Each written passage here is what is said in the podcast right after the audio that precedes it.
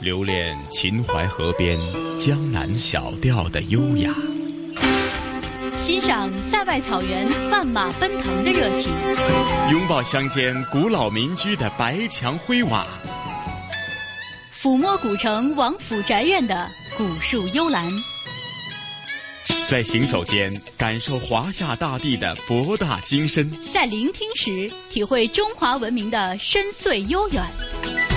这里是华夏之声台和香港电台普通话台联合制作播出的《魅力中国》。好了，收音机旁以及国际互联网上的所有的海内外的听众朋友们，大家好！欢迎大家又准时收听由中央人民广播电台华夏之声和香港电台普通话台联合为大家制作的《魅力中国》，我是普通话台的晨曦。大家好，我是中央人民广播电台华夏之声、香港之声的节目主持人马瑞。马瑞你好，嗯，晨曦你好，又到了咱们《魅力中国》的节目时间了。今天为听众朋友带来哪方面的一些具体内容啊？嗯，今天呢，我们还是要为大家带来一个专题啊。专题的主题呢，可能大家在之前的节目当中也听到过，那就是先生。先生呢，我们知道它不仅仅是一种称谓，更蕴含着敬意和传承。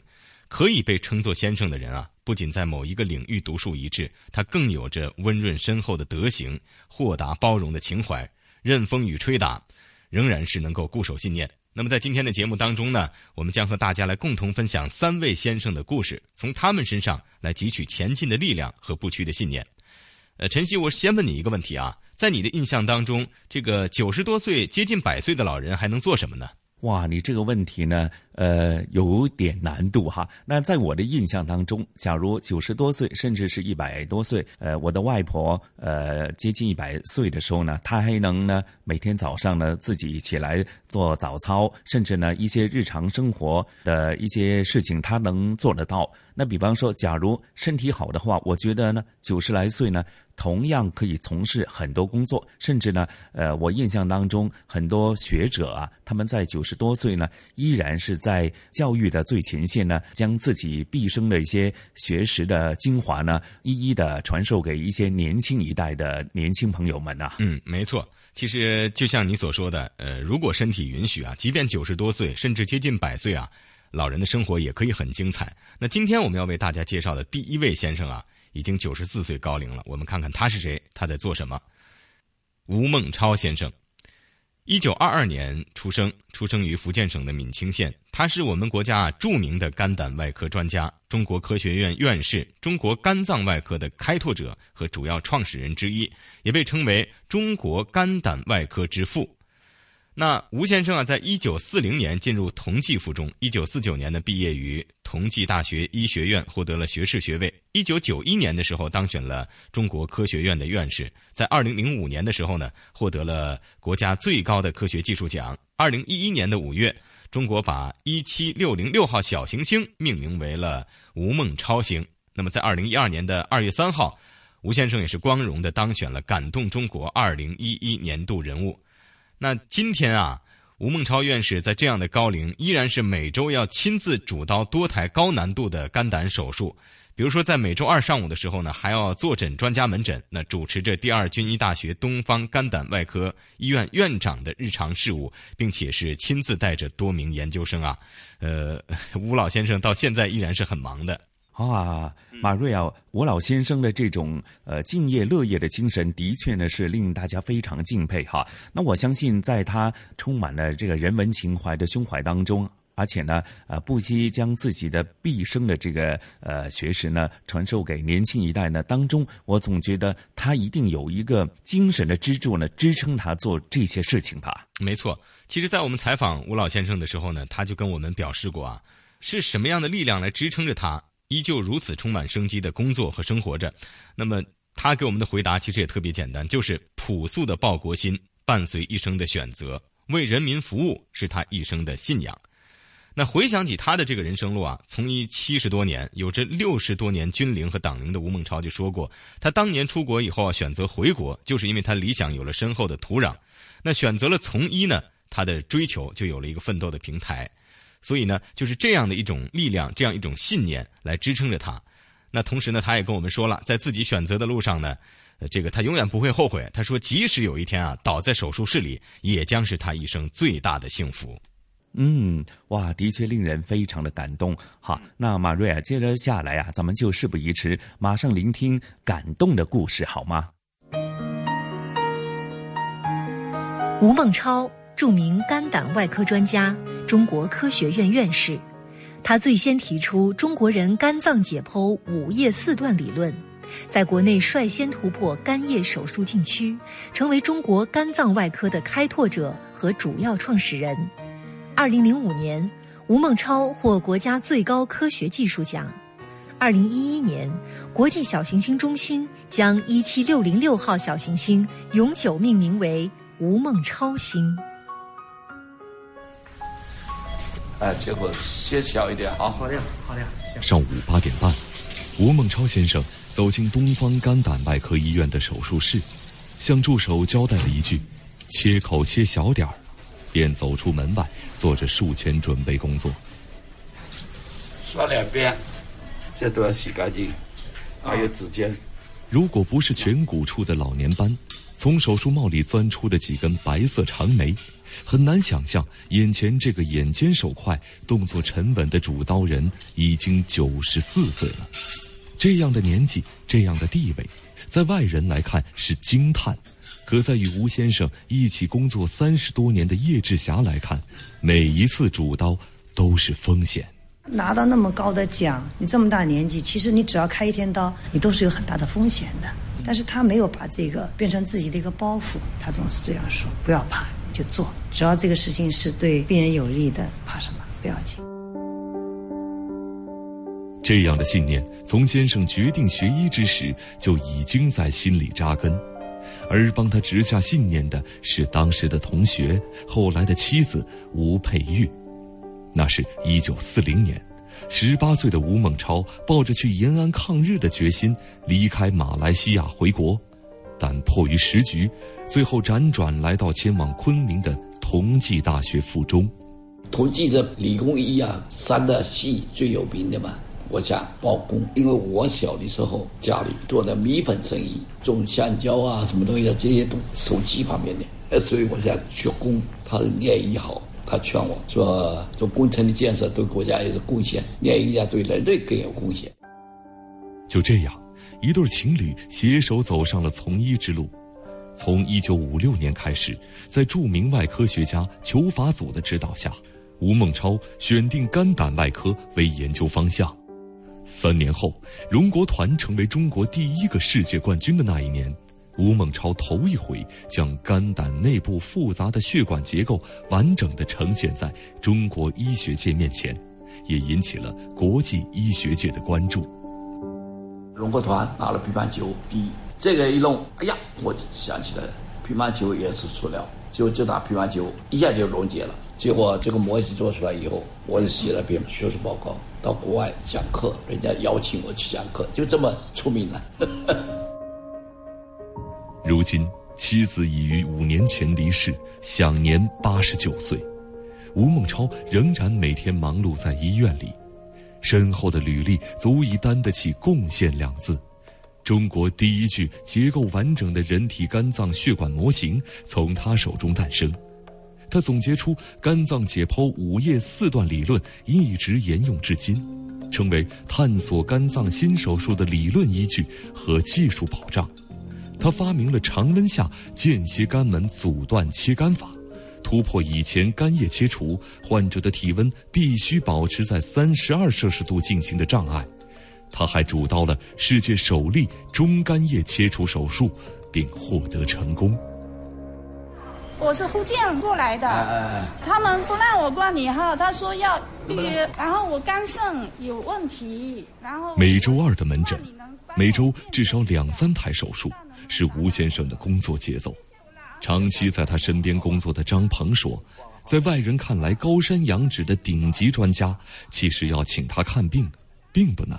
只要是因为看病的到他办公室，不管他认识不认识，预约没预约都没关系，他都会看。一看片子，好，那打开 B 超室，我去看看 B 超，他就会刚刚刚刚去看 B 超。B 超如果觉得能做下来，好，说下来吧。你住哪个科？住哪个科？我什么时候给你开刀？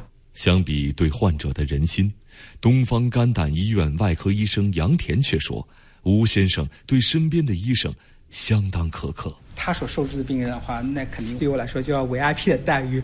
我们的话完全不敢怠慢，因为的话老先生他会严格的看你的病历，你的病历里面什么样的一丝丝小的差错，他就会来责骂你、训斥你。我是经常会受到这种待遇的。可杨田和同事们都明白，这份严苛成就了多少人。吴先生就像一棵大树，在岁月的流逝中开枝散叶。我们医院的话，这么多肝脏科、胆道科，每一个科室主任在全国都是赫赫有名的。这些主任呐，这些教授啊，都是得到吴老传承的。上午九点半，患者体内巴掌大小的血管瘤被成功取出，各项指征正常。切下来了，换掉了多少时间？十五分钟。是多少血啊？吴孟超走出手术室。背着手，侧着脑袋，逐个的趴在其他房间的观察窗口巡看，像个监督学生上自习的班主任。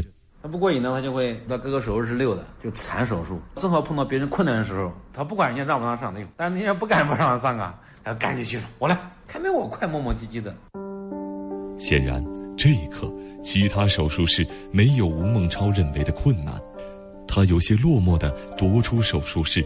翻看第二天的手术安排。明天明天什么手术？对。没有排，没有人排我。那要排吧？排多少？嗯。休息休息的。排吧，排一个啊！我搞一个都排。好的。你去找一个。我是记者肖元。大海退潮后，海边的沙滩上留下许多被搁浅的小鱼。在烈日下等待他们的似乎只有死亡，但有一个孩子一条一条地捡起这些小鱼，重新放归大海。过路的人问孩子：“那么多小鱼，你捡得过来吗？”一条小鱼而已，有谁会在乎呢？孩子一边不停地往海里放鱼，一边说：“你看，这一条在乎，这一条也在乎。”吴孟超就像故事中的这个孩子。六十年来，心无旁骛，坚定地站在自己选择的道路上，积以跬步，终成千里。吴孟超说：“唯一知道最要紧的是一个德字，对病要快，要准，要狠；对人要慢，要拙，要仁。这是恩师裘法祖教导他的，而吴孟超也是这么教导他的学生：医者仁术，仁德者寿。”手术台前，抛弃高温消毒后的手术衣，双臂顺势滑入袖中。我相信这个九十四岁的老人还年轻。呃，你看，晨曦，所谓大师者，一生永不停歇，即便在今天啊，也是焕发着生机。其实他们根本就不在意身上的光环，但是呢，仍旧不忘初心，砥砺前行。刚刚呢，我们为大家介绍的吴孟超先生就是如此。那接下来呢，还要为大家介绍的郑敏先生也是这样一个人。郑敏先生呢，是一九二零年生人，福建闽侯人。一九四三年毕业于西南联大哲学系。一九五二年在美国布朗大学研究院获得了英国文学硕士学位。那郑敏先生回国之后啊，曾在中国社会科学院文学研究所工作。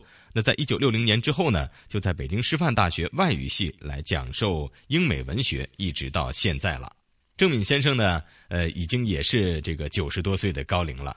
是啊，马瑞啊，聆听刚刚您所讲的具体的资料和第一位先生哈，吴孟超先生呢，呃，我总觉得在他们的生命当中又赋予了很多一些新的诠释和新的解读哈，呃。呃，虽然是已经是高龄人士哈，但是他们那种敬业乐业，甚至呢，呃，扶持后辈的那种人文情怀呢，我相信聆听他们的故事啊，的确令人相当的感动啊。没错，呃，其实呃，刚刚我们提到的郑敏先生啊，他有一个非常特别的成长经历，我给大家讲讲述一下哈。这个郑敏先生他本来是姓王的，那么当时呢，他们这个王家啊，在福州是一个很大的家族。呃，他当年考大学呀，本来报考的是这个呃英文系，但是在最后一刻他就改了志愿了，改成哲学系了，因为当时觉得他自己这个文学已经可以自己学了，但是哲学呢一点都不懂，当然也是受他家庭的影响，这个慢慢的就开始这个研读哲学，呃，另外呢，郑敏先生呢，在小的时候啊，他的这个父亲就去世了。后来呢，他的养父就姓郑啊，这样一个家庭把他带大的。但这样一个家庭给了他一个非常好的好处，就是说，在他幼小的心灵里呢，就种下了一个极端的自由平等的这样一个信念。呃，因为郑敏先生的继父啊，是一位这个工程师，呃，同时呢，也是充满了这个法国大革命为人类留下的一种自由啊、平等啊、博爱的一种理念。所以呢。他的父亲总是要鼓励郑先生啊，要以这个平等自尊的心态来跟人们交流，甚至是讨论问题。所以郑敏先生也说啊，他这个因为有这样的一个家庭，所以他成长呢就非常的独立，非常的重视自己的这个独立思考的能力。慢慢呢，对他这个今后走上这个哲学和文学的道路呢，也是有一定的这个帮助和影响的。那么郑敏先生呢，呃，留学之后回国以后啊，在这个中国社会科学院文学研究所工作。那一九六零年之后，就在北京师范大学外语系讲授英美文学，一直到了今天。可以说，郑敏先生呢，在这些年当中呢，也是写了非常多的一些诗作啊，比如说这个《心象》啊，《寻秘籍》啊，《诗与哲学是近邻》啊，等等等等。这些作品呢，也是影响非常的广泛的。嗯，是马瑞啊，聆听了这么多呢，接着下来，咱们也一再的聆听郑敏先生他的一些成长故事，以及他的呃日常的细微的生活当中带出来的种种的人文关怀，好吗？好的，我们就一起来感受先生郑敏。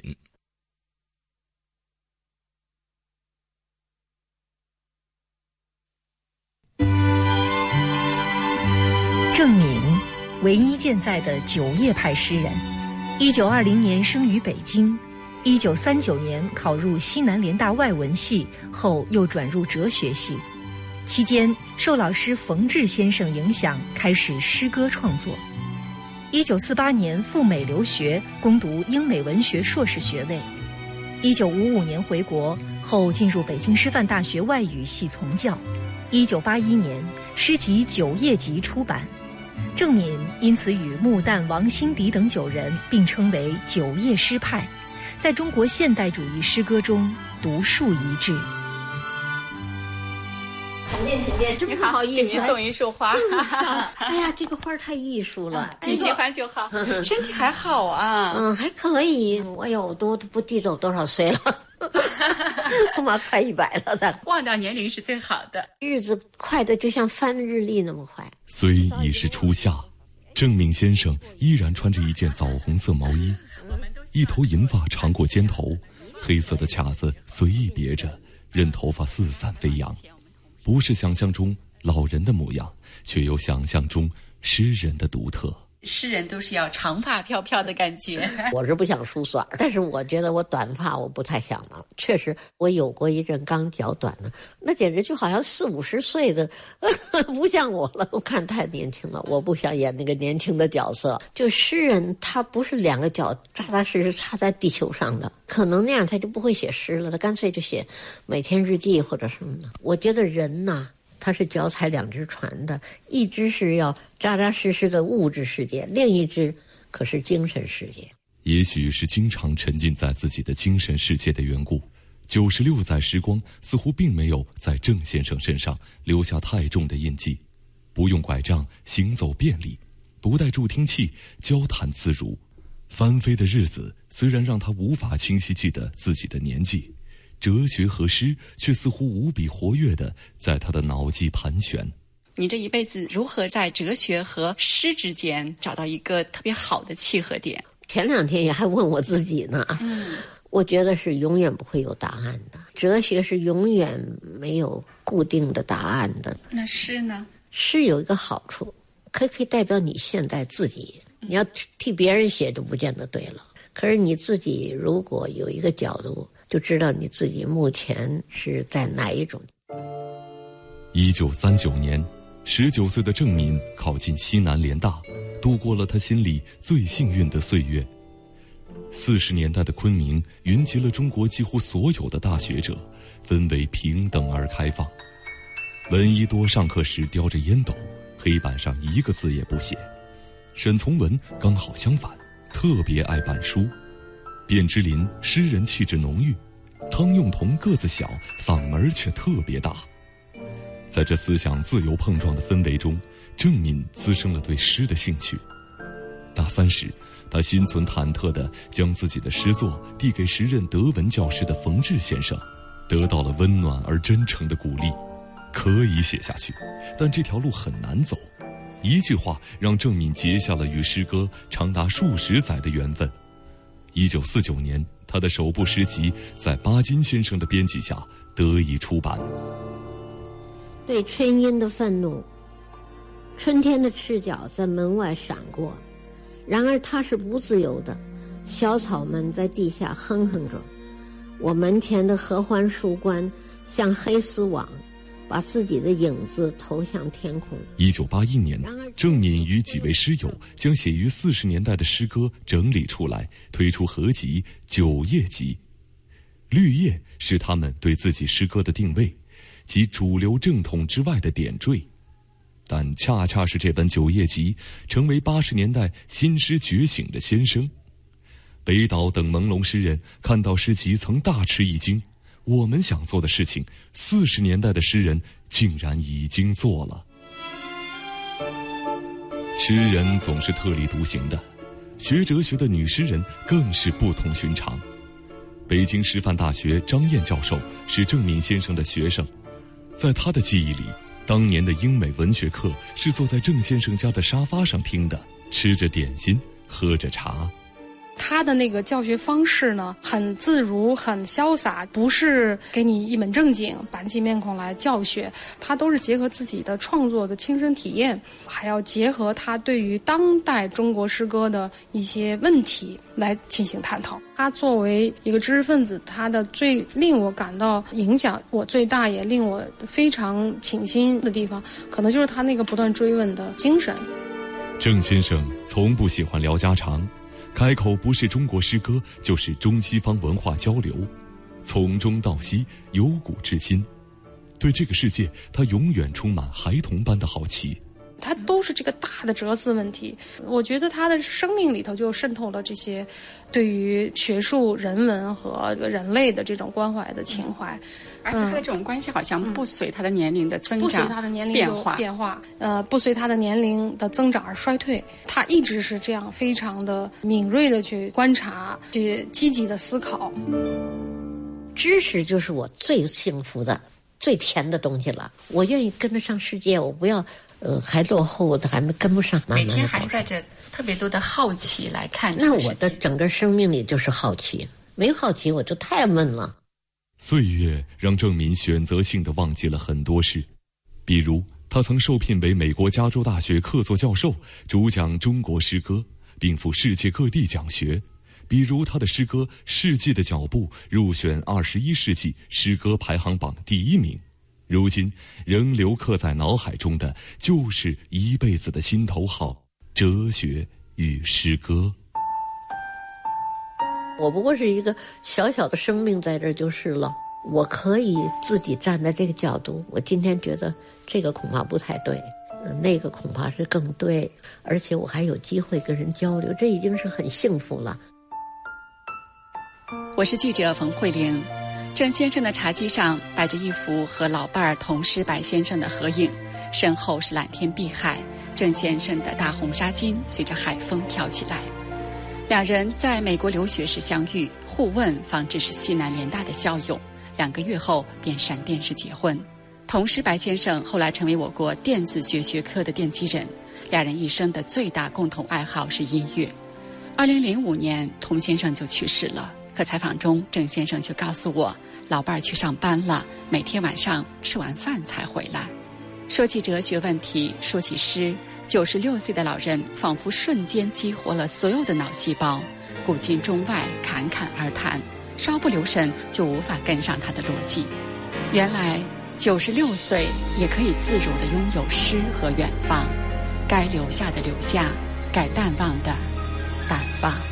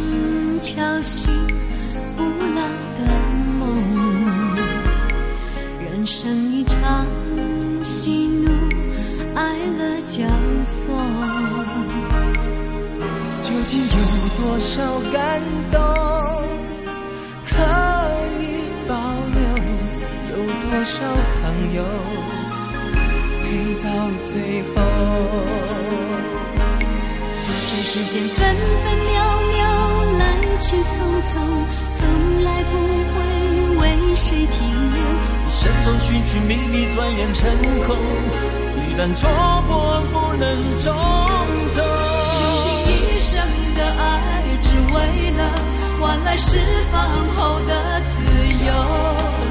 爱过、哭过、痛过、笑过，这一生就已足够。用尽一生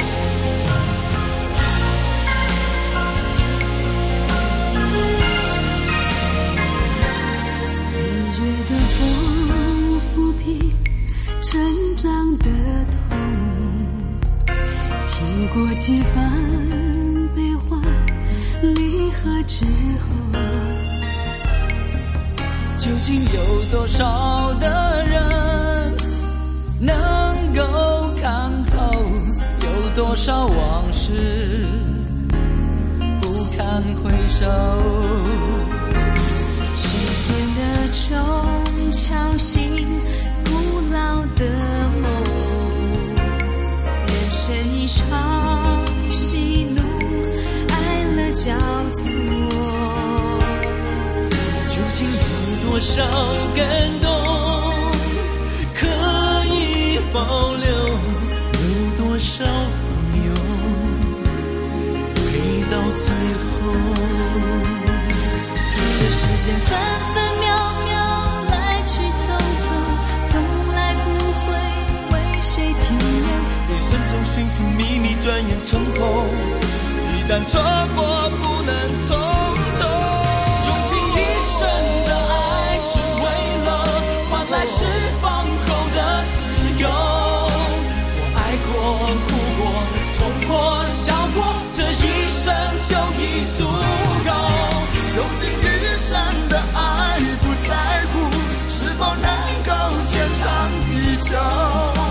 我无悔无怨无憾无忧，这一生又有何求？用尽一生的爱，只为了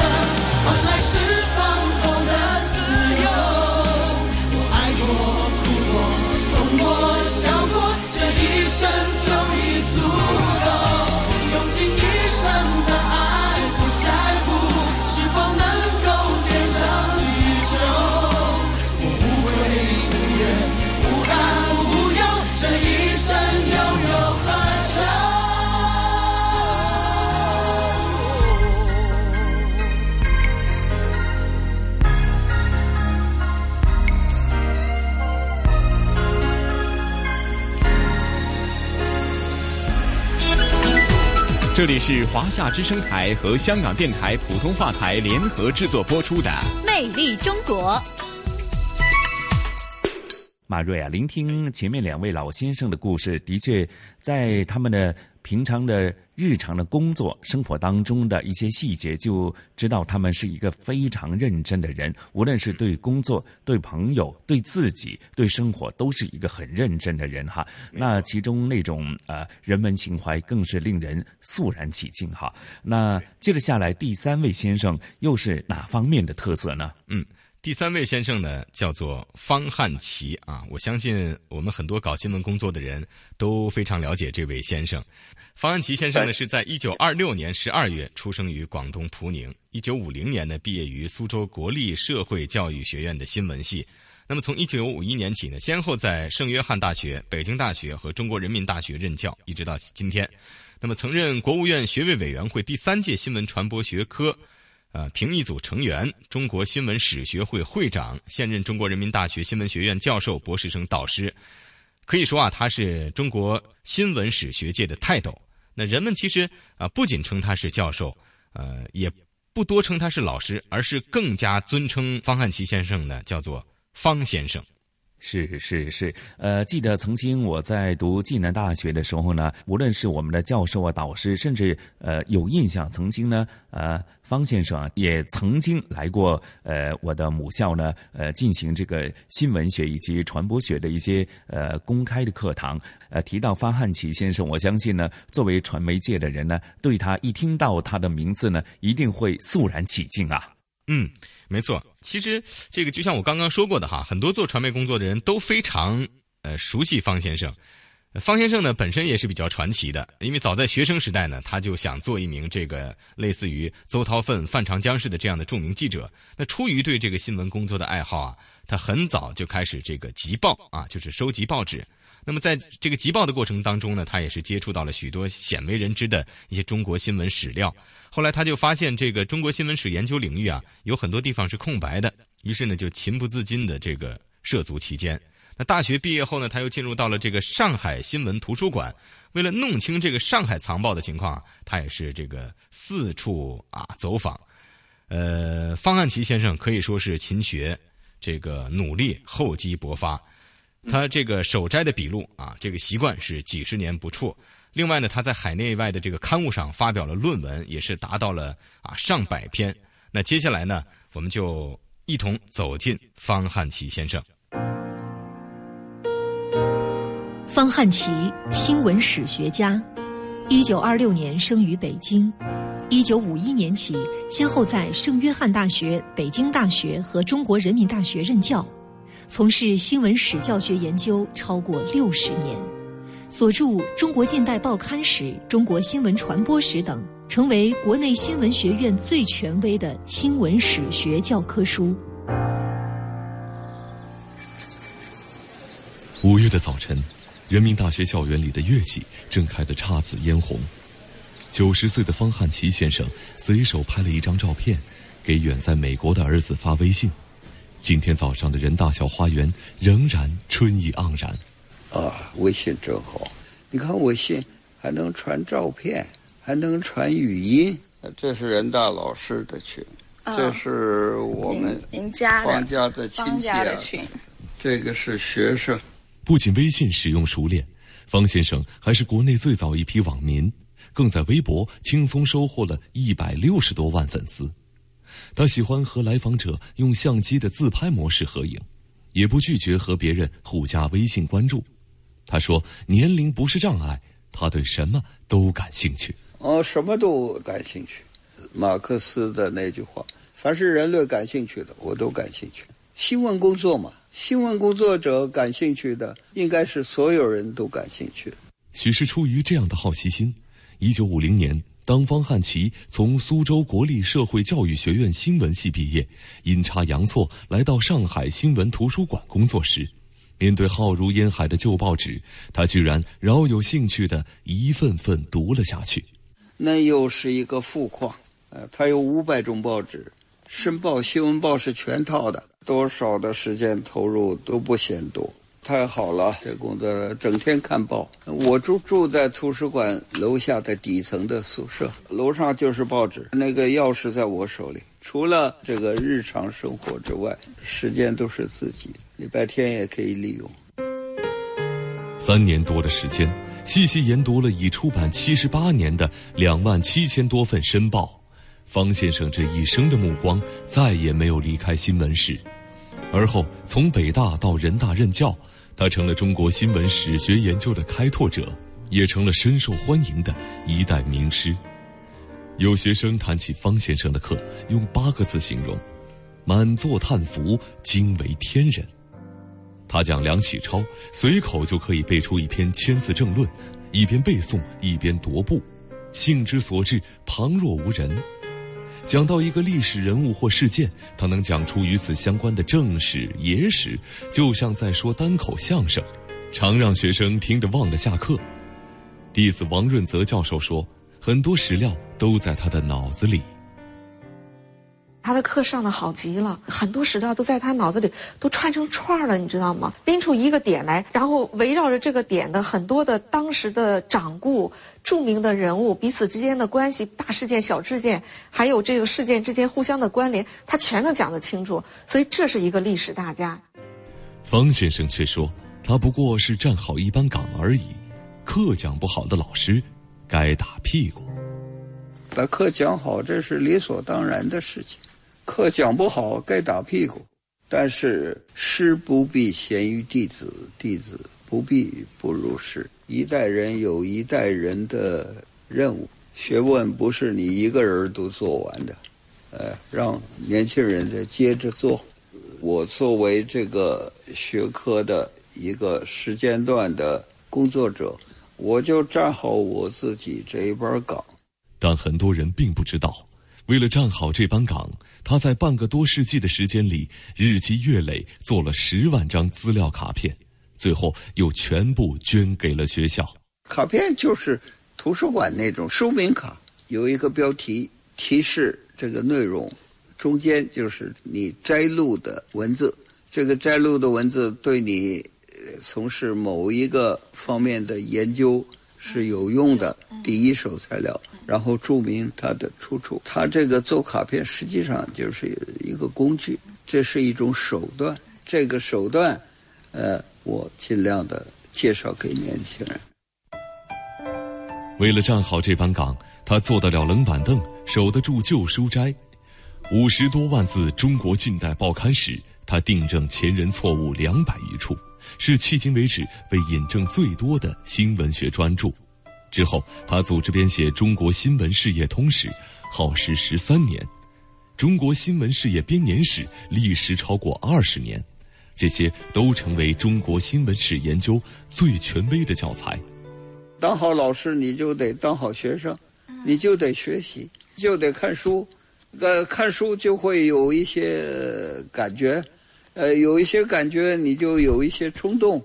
想完成一点什么任务，这个成果就是这样的一个一个的实现。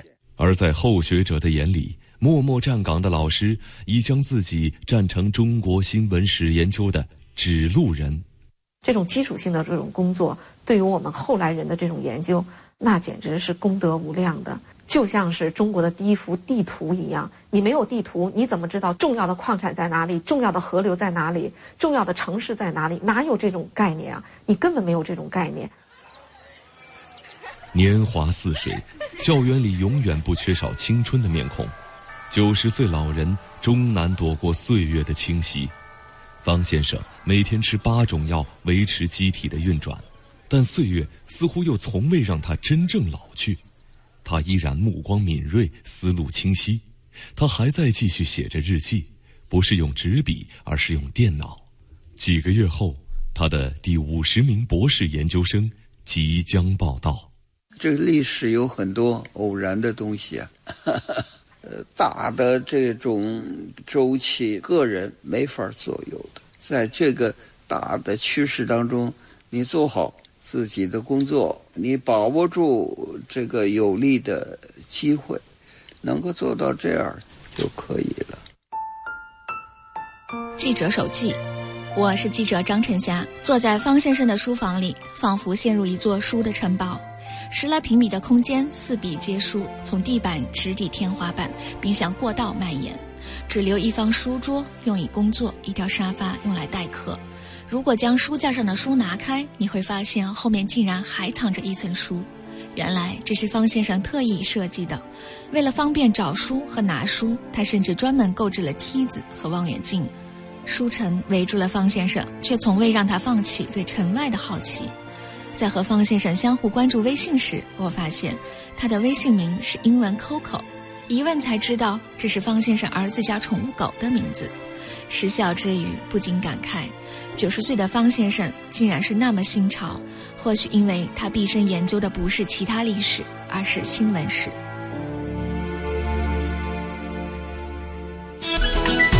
这里是华夏之声台和香港电台普通话台联合制作播出的《魅力中国》。呃，晨曦，你看，刚刚我们提到了三位先生啊，九十四岁的吴孟超悬壶济世，治病救人，也是桃李满天下；九十六岁的郑敏先生呢，在世人追求利益啊，这个疲惫而不绝的今天，他的这个作品当中蕴含的哲理啊。依然是熠熠生辉。那读他的诗，可能大家就更加深刻的理解到了我们生活当中呢，应该有诗和远方。包括我们刚刚又提到的方汉奇先生，可以说时代特别的需要他们，时代也记录了他们。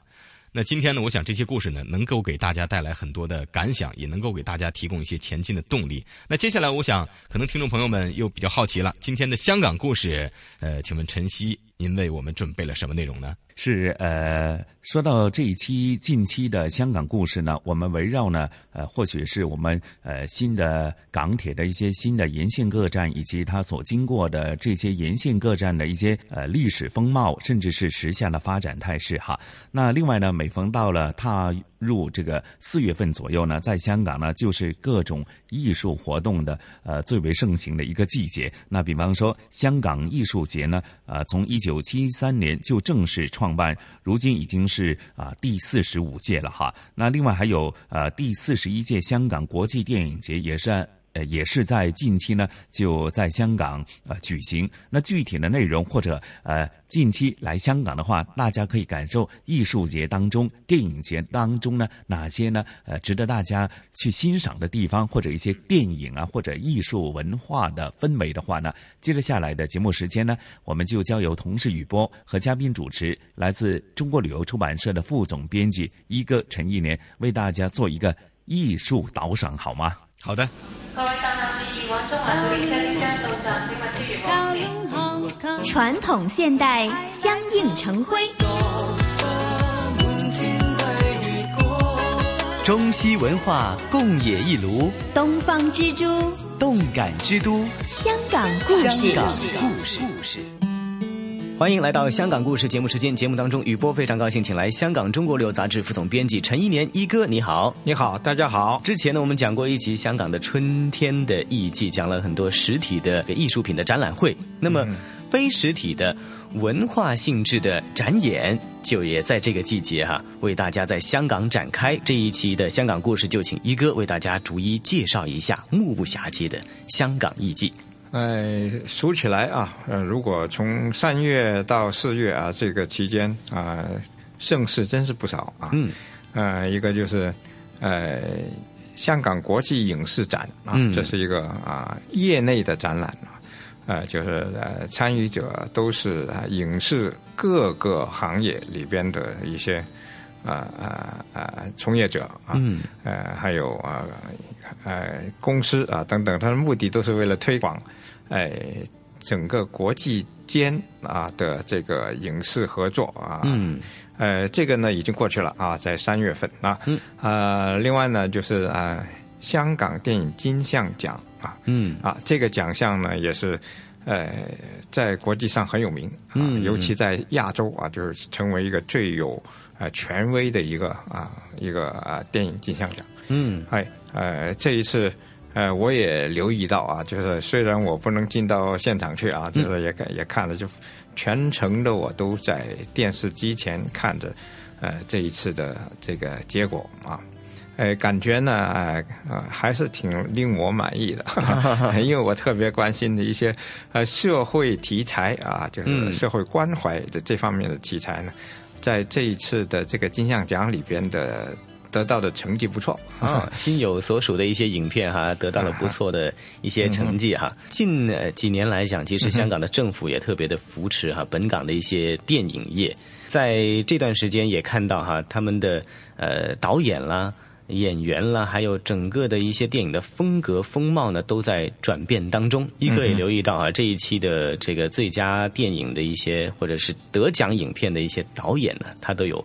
年轻化的一些趋势啊，嗯哼，哎，呃，据统计啊，就是去年那一届呢，参赛的导演的平均年龄是五十一岁，现在呢，就这一届就很大幅度的降下了十岁啊，就四十一岁啊，这个是可喜的啊，就是说后继有人啊。嗯，呃，另外呢，嗯、我特别啊、感兴趣的，呃，有一位啊，就是嗯杰出的海报师啊，叫做啊。呃阮大勇啊，他得到了专业精神奖，我我也很喜欢他的。我感觉呢他是香港的洛克威尔啊，嗯，洛克威尔是美国的一个啊、海报大师啊，这个画的画非常的生动啊，嗯。也也很真实啊，而呃远大海他的呃电影海报也有这种风格啊，嗯，哎、真是把人画的活极了。嗯，他是坚持用这种传统的方式来对作画海报，哎对吧？哎，但是呢，它是一种呃很生动的漫画式的，但是又很写实的。哦就呃就人像呃呃一些卡通化的人物，但是呢，嗯每个形象都是很真实啊，嗯很逼真啊。嗯，哎、呃，那个时代呢，他就是他呃的黄金时代是呃香港的喜剧啊。啊。特别的呃盛行，嗯。啊、产生了很多很多的笑片啊，呃，而他画中的人物呢，就个个你一看到就很想很想买票去看啊，对啊，真是活灵活现。啊，所以呢，这个专业精神哈，那是在各个涉及到电影的各个的一个生产环节的人呢，我们都希望哈，只要秉持这种的专业精神，最终都会受到大家的一个赞同，大家一个赞誉。那电影金像奖呢，已经举办到第三十六届了，随后呢，也会呢有这个第四十一届的香港国际电影节。其实它也很早创立，它的创立好像比香港电影金像奖呢还要早一些啊。对，呃，这个呢就呃被认为是呃亚洲最重要的一个国际电影节啊，我们可以看到很多啊，就是世界的呃非常有名的一些片子。没错，在这个亚洲一个很重要的一个电影交流平台哈，其实香港我觉得是也是蛮呃幸运的哈。有的时候呢，一些的叫做非主流的片子哈，文艺的、文化的一些呃，或者是文化程度比较有深度的一些影片呢，都能够在戏院里面能够看得到。借着这个机会呢，我就很想回顾一下港产片啊，就是嗯港产片啊，这成为一个专用名词了。就是说，在整个亚洲，在世界啊，尤其是华人地区、啊，嗯是特别的有名啊。对呃，可以说是知牛耳的。对，嗯有段时间呢，还深深的影响到了像好莱坞的一些导演的电影创作哈。嗯哼，上个世纪初啊，就是一九一三年已经产生了第一部故事片啊，那个是呃由啊香港电影之父黎民伟啊，还有就跟呃一些美国友人一起合拍的啊，叫做。哎，庄周四期啊，嗯这个电影呢是还是默片，那个时代它借鉴了古代的呃戏剧故事啊，嗯像呃它的原名应该是《庄周蝴蝶梦》啊，嗯啊，这个故事呢，呃，也很适合用默片来表演啊。嗯那个时候也就只有默默片啊。呃，香港电影的发展是很快的，嗯，啊、尤其是从七十年代之后啊，哎、最全盛的时期是在啊八十年代到九十年代，嗯哎，这一段这一段时间呢，啊、香港的电影的地位已经上升到世界第二了。香港能够达到这个地位呢，有几个条件，一个就是，呃，在那个年代呢，正好是香港的这个呃经济起飞啊、嗯有充足的资金，还有呢，香港有两岸三地的人才集中啊，啊、很有水平的电影人啊、包括演员、导演，还有啊、制作。而且也是比较有一个大的这个自由创作的空嗯间，还有拍摄的时候，香港受到的制约也比世界上其他很多地方比较少一点哈。嗯即使在九零年代上世纪中期、九零年代中期开始呢，有一点点的衰弱，但是电影仍然保持着自身独有的特色还有魅力。呃，这种衰落呢，可以说啊，不不光是香港的问题，就是说，呃，各方面的冲击啊，嗯就是使到电影行业呢，在全球都有一种呃下滑啊嗯。这样的一个趋势。啊。但是呢，哎，香港还是保持自己的特色，一个就是明快的节奏啊，嗯。这个这一点可能世界都少有的，就很明快的节奏，就是让人家看到很直接的，嗯。啊，所以它感染力也很强，嗯。针对着现在啊这种啊电影业的不景啊，呃又就是香港电影界呢又哎想方设法要翻身啊，嗯，哎、就是要坚持下去，啊就。从深度来说呢，也加强了，就是不光是呃很轻快的那种啊那种节奏啊，对对对，嗯，有深度的东西也越来越多，剧情片受欢迎程度越来越高了哈啊，譬如我刚才讲到的，就是一些社会关怀的片子，嗯，那么都说电影是说故事啊，不过说起香港电影的故事呢，其实一个篇幅真的说不完哈。那么一哥也会挑选来，呃，下一集香港故事，我们呃讲述香港电影人物当中的一个绝对经典。下一集香港故事，我们再见，再见。